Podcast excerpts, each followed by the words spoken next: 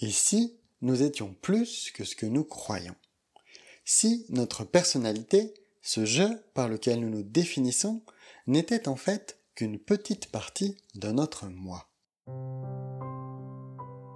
Bienvenue sur le podcast S'ouvrir à soi. Je suis Michael Ballois, thérapeute et formateur sur l'écoute et la compréhension de soi. Mais avant tout, je suis mon premier client et chaque jour, je cherche à me comprendre un peu plus en profondeur pour me reconnecter avec cette paix que je ressens au fond de moi, mais qui pourtant est si difficile à atteindre. C'est donc cette expérience que je souhaite vous partager dans ce podcast afin que si vous aussi, vous avez cette intuition que vous n'êtes pas pleinement vous-même, vous puissiez y trouver des clés de lecture pour mieux vous comprendre et des pistes pour vous reconnecter à votre moi profond. Lors du dernier épisode, nous avions vu que notre personnalité comporte en fait différentes facettes et que chacune de ces facettes va avoir euh, son intention propre, ses mécanismes propres et vont même interagir les unes avec les autres. De sorte que si on veut apprendre à se connaître, apprendre à se comprendre en profondeur, il est indispensable de considérer chacune de ces facettes car elles font partie de nous. Mais jusque-là, dans les épisodes 1 et 2, on était dans une approche plutôt introspective, centrée sur le moi.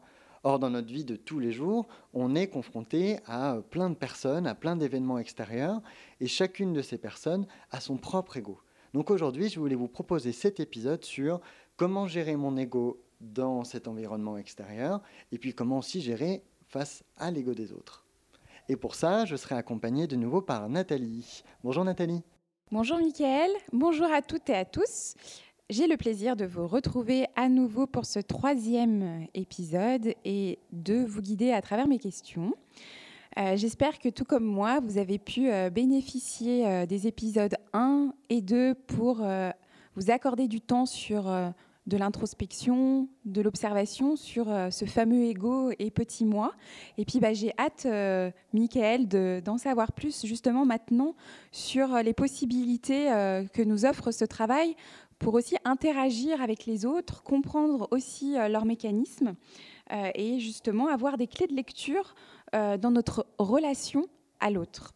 Mais avant de débuter euh, ce troisième épisode, euh, je souhaiterais euh, te demander, Michael, si tu pouvais nous rappeler ce qu'est l'ego déjà. Oui, bien sûr. Alors pour le dire simplement et rapidement, je définirais l'ego comme un ensemble de mécanismes intérieurs.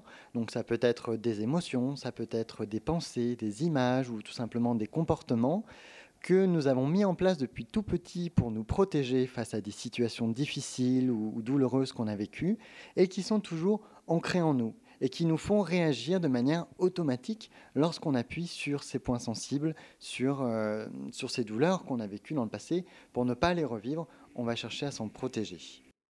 Merci beaucoup pour cette définition et ce rappel. Donc en effet, l'ego, nous l'avons vu, euh, est finalement l'ensemble des mécanismes et des facettes que nous mettons euh, en œuvre au quotidien pour, euh, pour nous protéger de l'extérieur.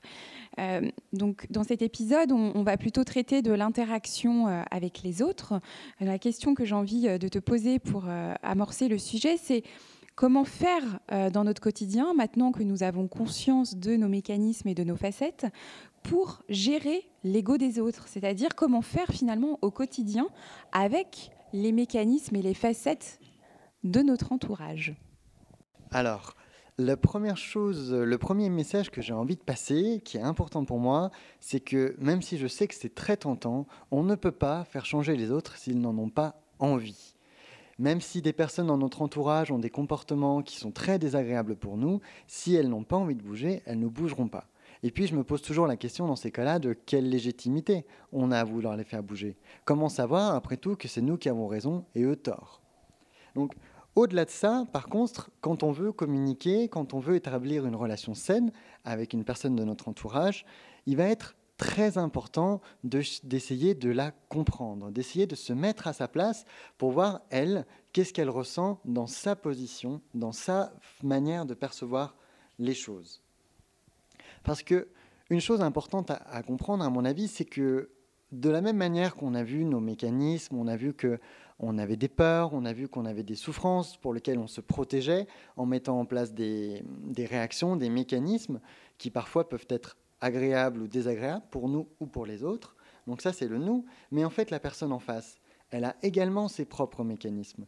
Et du coup, lorsqu'elle réagit d'une certaine manière, elle y réagit parce qu'elle est touchée. Parce qu'intérieurement, il y a un point sensible qui est là et qui fait qu'elle cherche à s'en protéger. Et donc la réaction, même si elle est désagréable pour nous, n'est pas foncièrement mauvaise au fond.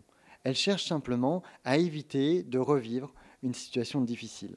Bien sûr, c'est souvent très inconscient. Je vous parle par exemple d'une personne qui est agressive dans la rue ou d'une personne qui nous parle de haut. Ça, c'est quelque chose qui, personnellement, me fait bondir. C'est quelque chose qui, qui me fait fortement réagir. Quelqu'un qui me parle de haut, et pour autant, bah, si elle a ce comportement-là, c'est qu'elle-même, en elle, il y a quelque chose qui est touché.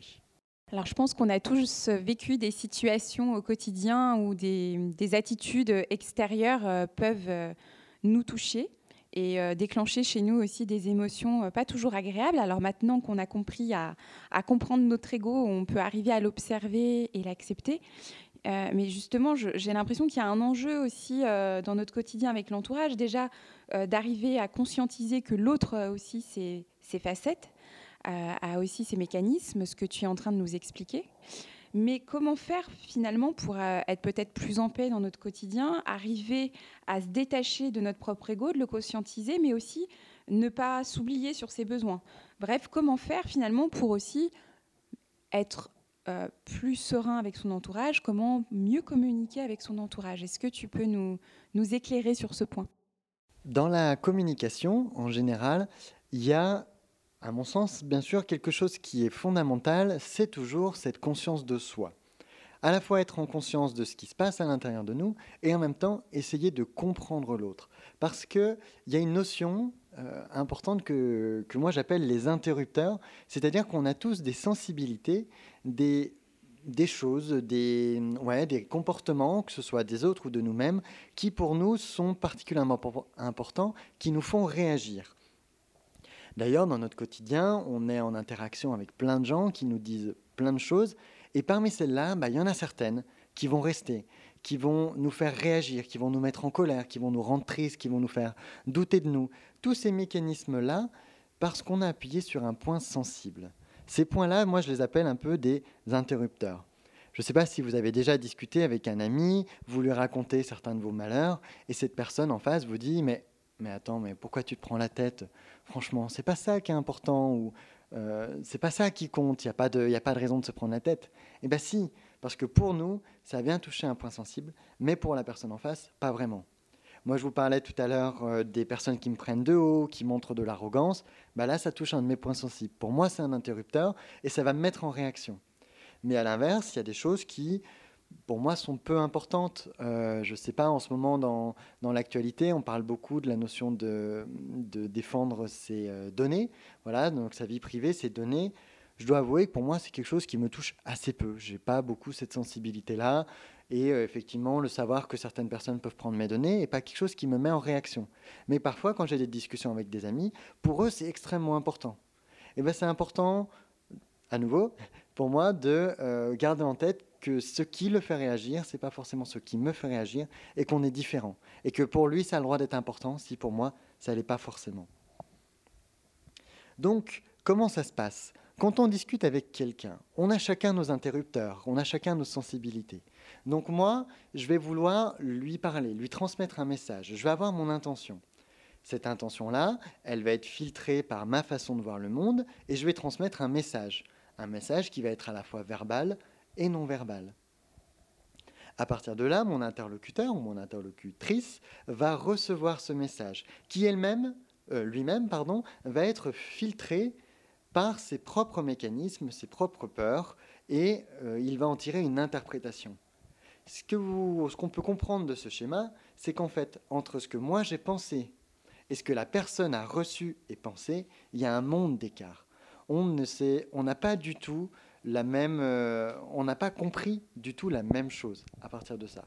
Et si on veut arriver à communiquer, il est indispensable d'avoir conscience de nos propres filtres pour savoir quel message on a vraiment envoyé par rapport à ce qu'on pensait, et à l'inverse, d'être conscient que la personne en face a ses filtres et qu'elle n'a pas compris ce que, exactement la même chose que ce que moi je voulais lui envoyer. Et de cette manière, on peut rétablir une communication saine où effectivement ce que moi j'ai dans la tête, c'est effectivement ce que la personne reçoit au final. Parce que il peut y avoir encore un cran supérieur, c'est lorsque l'on appuie sur un point sensible de l'autre. Et dans ce cas-là, qu'est-ce qui se passe? Eh ben Moi, je vais envoyer mon message, mon intention. La personne va le recevoir, sauf que elle va le recevoir d'une manière qui, pour elle, est sensible. Elle va réagir à ce message. Elle va réagir en mode un peu automatique. Elle va, par exemple, se mettre en colère, réaction un peu classique.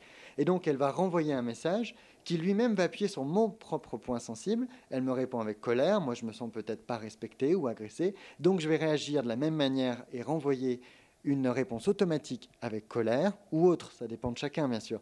Mais ce qui est important, c'est que du coup, on est chacun dans la réaction, non plus dans l'intelligence, dans la transmission d'un message, dans la réaction automatique et c'est une discussion, moi j'appelle ça une discussion ping-pong. On se renvoie la balle, mais en fait on ne communique plus du tout. Alors je peux vous donner un, exemple euh, un petit peu plus précis, pour être plus concret, tiré euh, d'une personne voilà, que j'ai rencontrée euh, récemment. on va appeler ce, couple-là Magali et Marc. C'était donc une dispute qu'ils avaient eue à un moment donné, dans laquelle c'était à propos des vacances.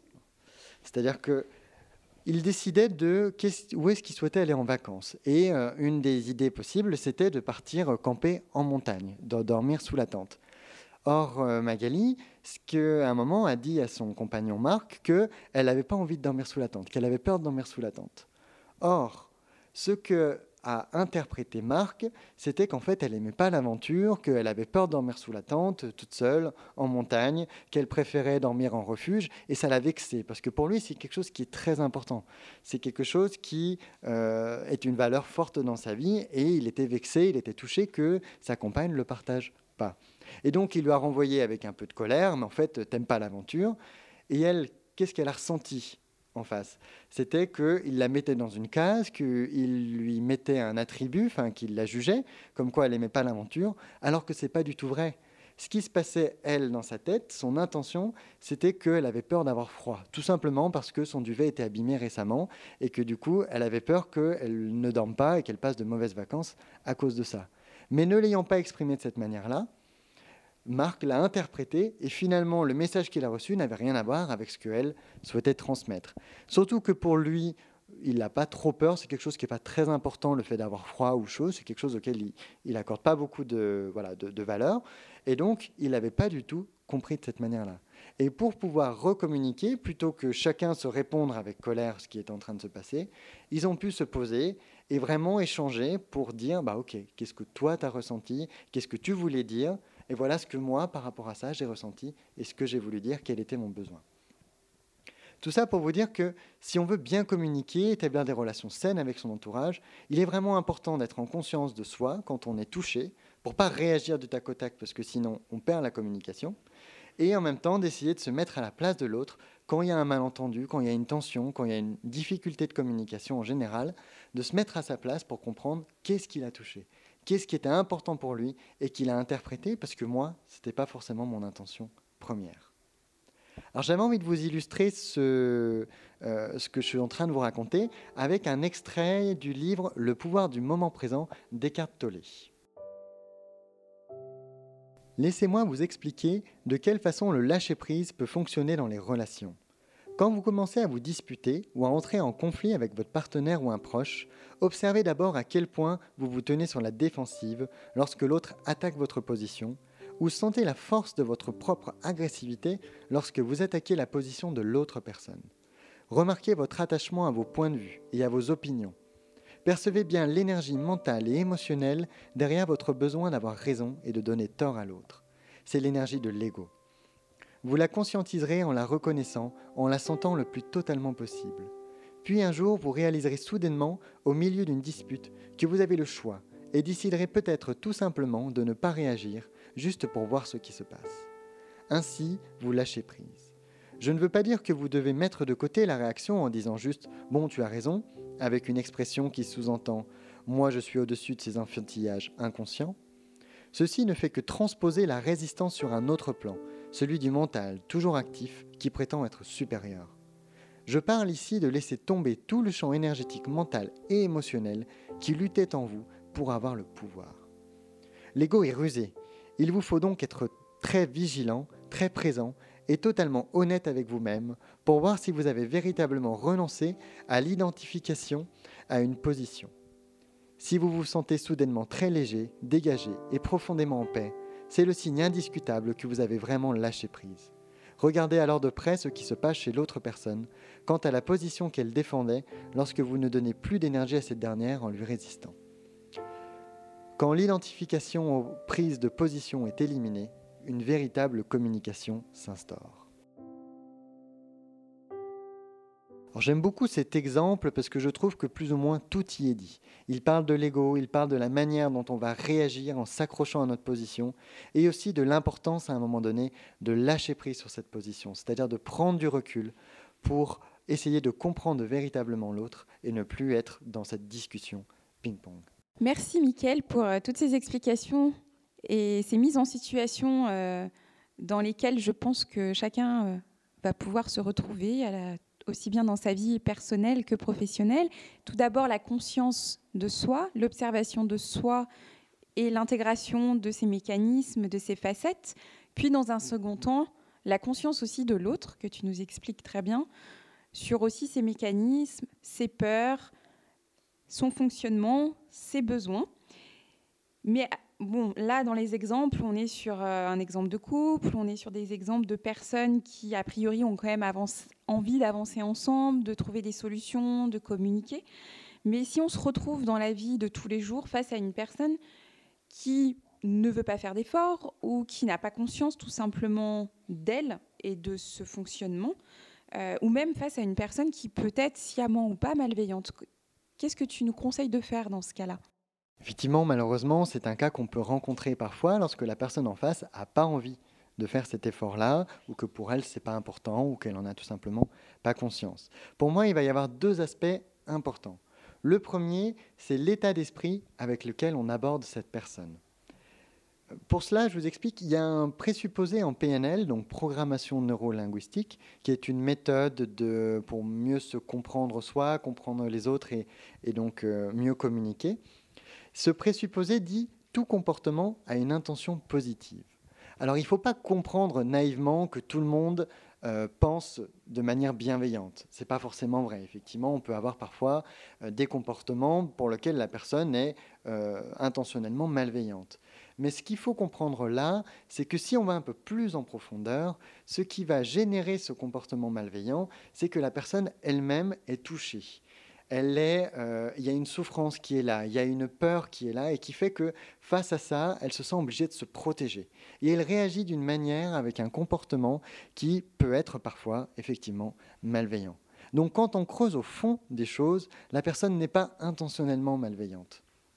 Elle est simplement en réaction et elle essaie de se protéger avec ce qu'elle pense nécessaire. J'avais envie de, vous partager ce petit extrait écrit par Alexandre Jolien dans Les Trois Amis en quête de sagesse, coécrit par Christophe André et Mathieu Ricard, qui est un, livre que j'ai vraiment trouvé très très beau. Nul ne devient méchant par choix. Nous sommes tous embarqués sur le même bateau, et devant la précarité de la vie, il est facile de perdre les pédales. Et si nous considérions celui qui nous fait du tort comme un malade, un blessé, et lui souhaitions sans réserve et du fond du cœur d'être heureux? Alors c'est une belle, euh, euh, citation, je trouve, euh, presque biblique. Et j'ai conscience que dans la vie de tous les jours, c'est pas facile de le mettre en œuvre. C'est pas facile, comme disait Jésus, de tendre l'autre joue.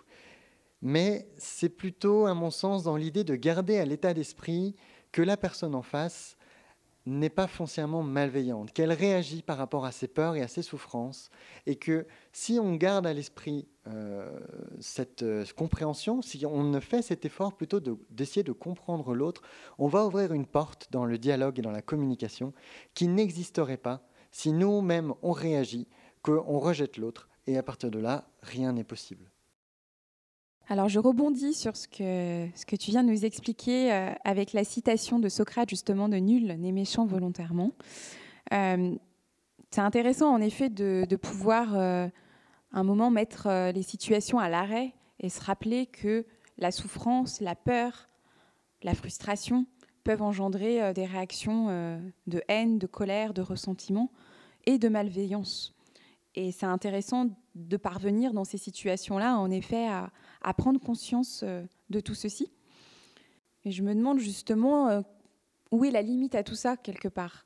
Euh, on pourrait se dire, ok, très bien, j'ai conscience de mes limites, j'ai conscience de mes mécanismes. Là, je comprends que dans la situation actuelle, dans le conflit, pour faire évoluer la situation, il faudrait aussi que je comprenne l'autre et ses mécanismes. Et puis si finalement la personne est malveillante, que j'arrive à accepter qu'elle n'est pas méchante volontairement, qu'elle a aussi des souffrances, des peurs, son parcours, mais est-ce que tu ne crois pas euh, finalement qu'il y a un risque aussi à, rabaisser son ego, à, s'oublier dans, cette posture? Est-ce qu'on ne se met pas en danger finalement? Si, ça peut, ça peut totalement, et tu as tout à fait raison de le préciser. C'est le deuxième point dont je voulais parler face à une personne qui euh, est malveillante envers nous-mêmes ou qu'on ressent comme telle c'est ce n'est pas parce qu'on essaye de la comprendre, cette personne, qu'on doit tolérer ou accepter qu'elle nous fasse du mal. Absolument pas. Au contraire, au contraire, parfois il est indispensable tout simplement de refuser qu'elle nous fasse du mal et de couper une relation qui est toxique. Ça, à ce moment-là, c'est aussi une manière de nous respecter nous-mêmes.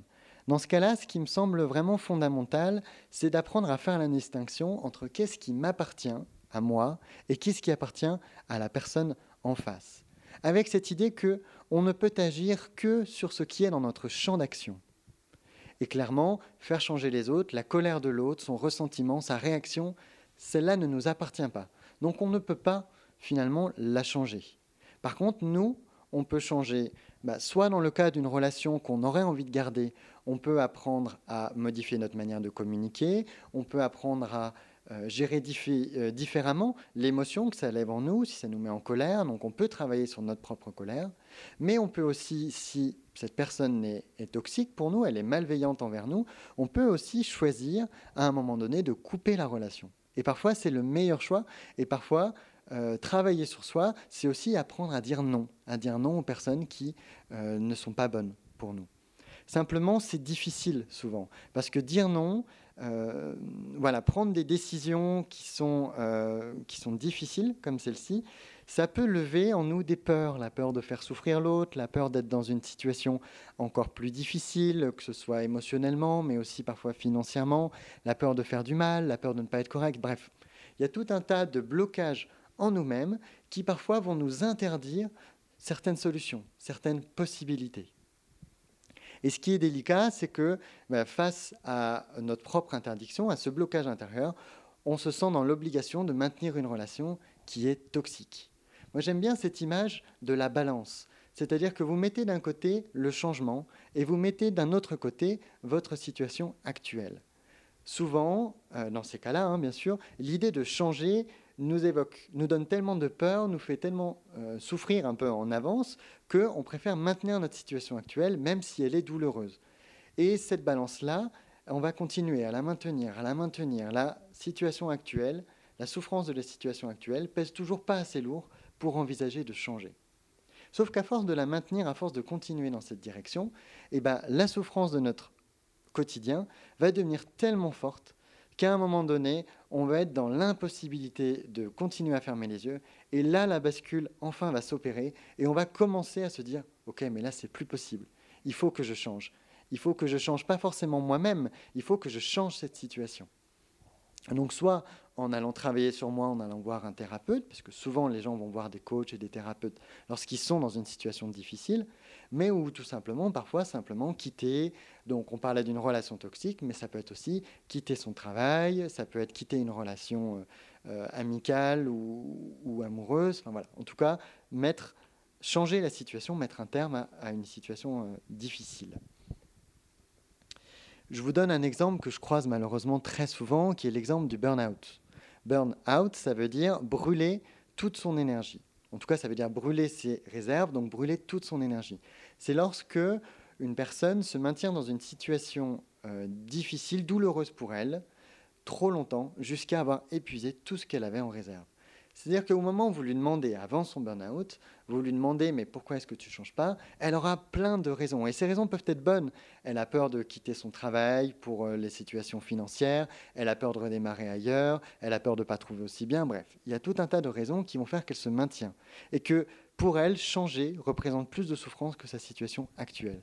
Sauf qu'à force de faire perdurer ça, elle va aller jusqu'à un moment, à un point de non-retour, jusqu'au moment où elle aura brûlé tout ce qu'elle avait et elle sera dans une extrême souffrance. Et à ce moment-là, elle n'aura plus d'autre choix que de changer.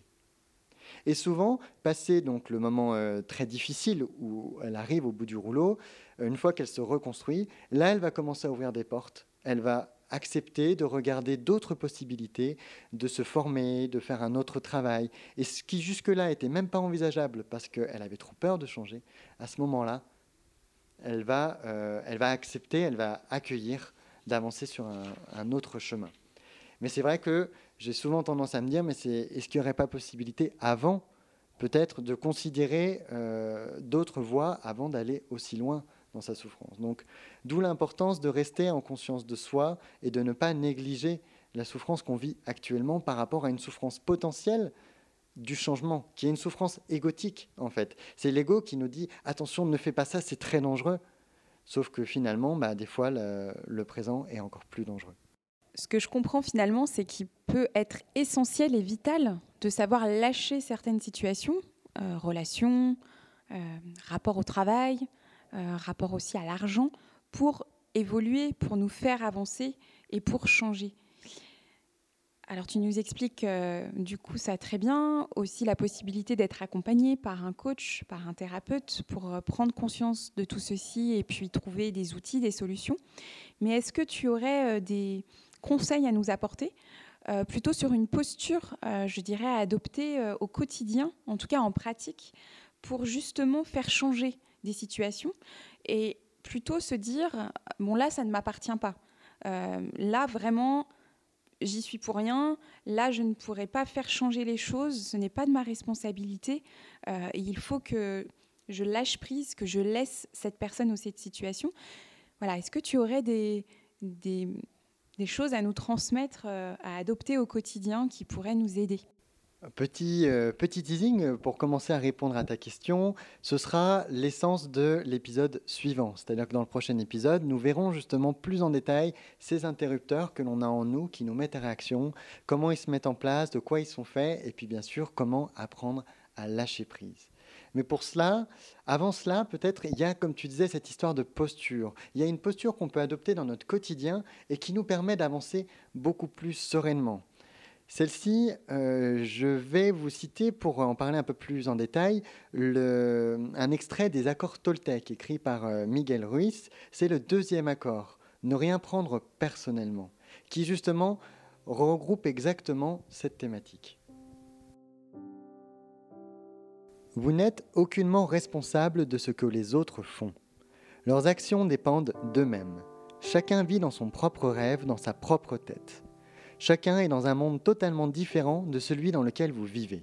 Lorsque nous faisons de tout une affaire personnelle, nous partons du principe que l'autre sait ce qu'il y a dans notre monde et nous essayons d'opposer notre monde au leur.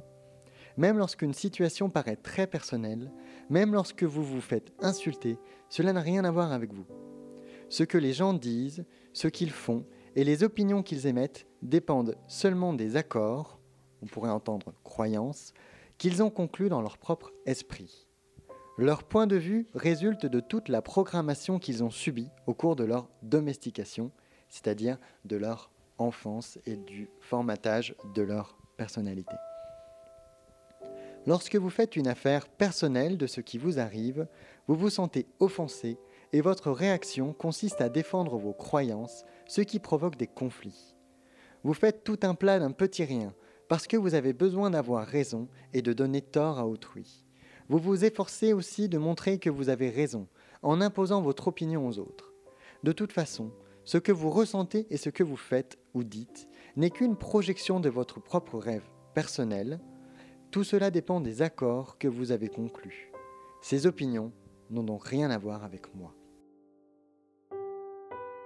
J'aime beaucoup ce texte de Miguel Ruiz aussi, j'aime tous les textes que je vous présente, mais euh, celui-ci, je trouve, a le mérite de vraiment résumer l'essence de, de, cet épisode, dans le sens où on vit chacun dans notre propre rêve, ce que Miguel Ruiz appelle notre rêve, donc en fait dans notre perception du monde, et que ces perceptions-là, il faut comprendre qu'elles sont différentes. Donc à partir de là, lorsque l'autre nous envoie un message ou un comportement envers nous, il est issu de son propre rêve. Et c'est à nous de ne pas en, faire une affaire personnelle, de lâcher prise, tout simplement en ayant conscience qu'en fait, ça ne nous appartient pas.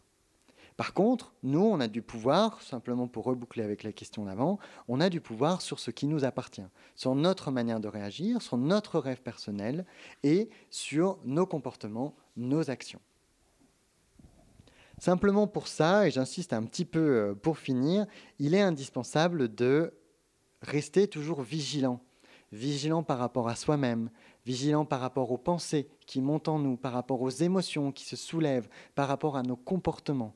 Être en conscience de soi est indispensable pour pouvoir justement ne pas laisser notre ego, ce rêve personnel, prendre le pas et nous dicter notre conduite. Ce qui va à l'encontre en fait d'une communication authentique, d'une communication sincère dans laquelle on communique de cœur à cœur et non pas de, manière réactive par un automatisme.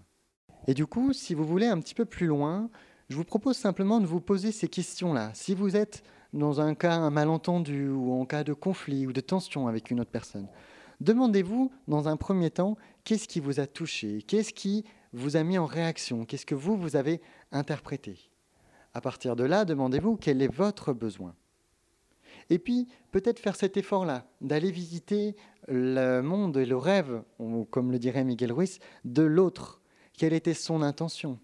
Qu'est-ce qui, lui, l'a touché et a fait qu'il a réagi de cette manière-là?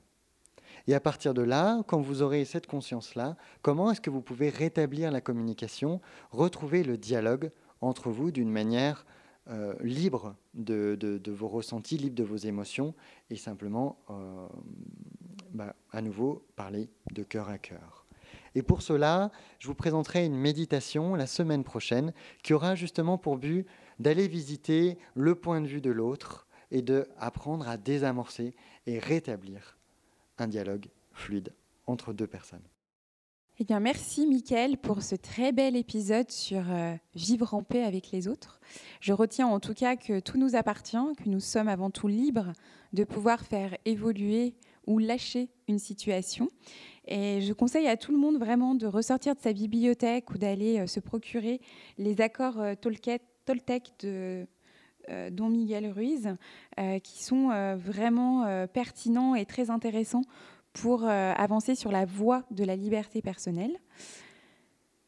Et justement, est-ce que tu peux nous rappeler les autres ouvrages que tu as évoqués durant cet épisode? Alors, on a les accords Toltec euh, de Don Miguel Ruiz euh, que tu nous as cités à la toute fin, et les autres? Alors, je vous ai cité un extrait du pouvoir du moment présent, écrit par Eckhart Tolle, et un troisième qui était Trois amis en quête de sagesse, coécrit par Mathieu Ricard, Christophe André et Alexandre Jolien. Merci pour euh, le rappel des ouvrages.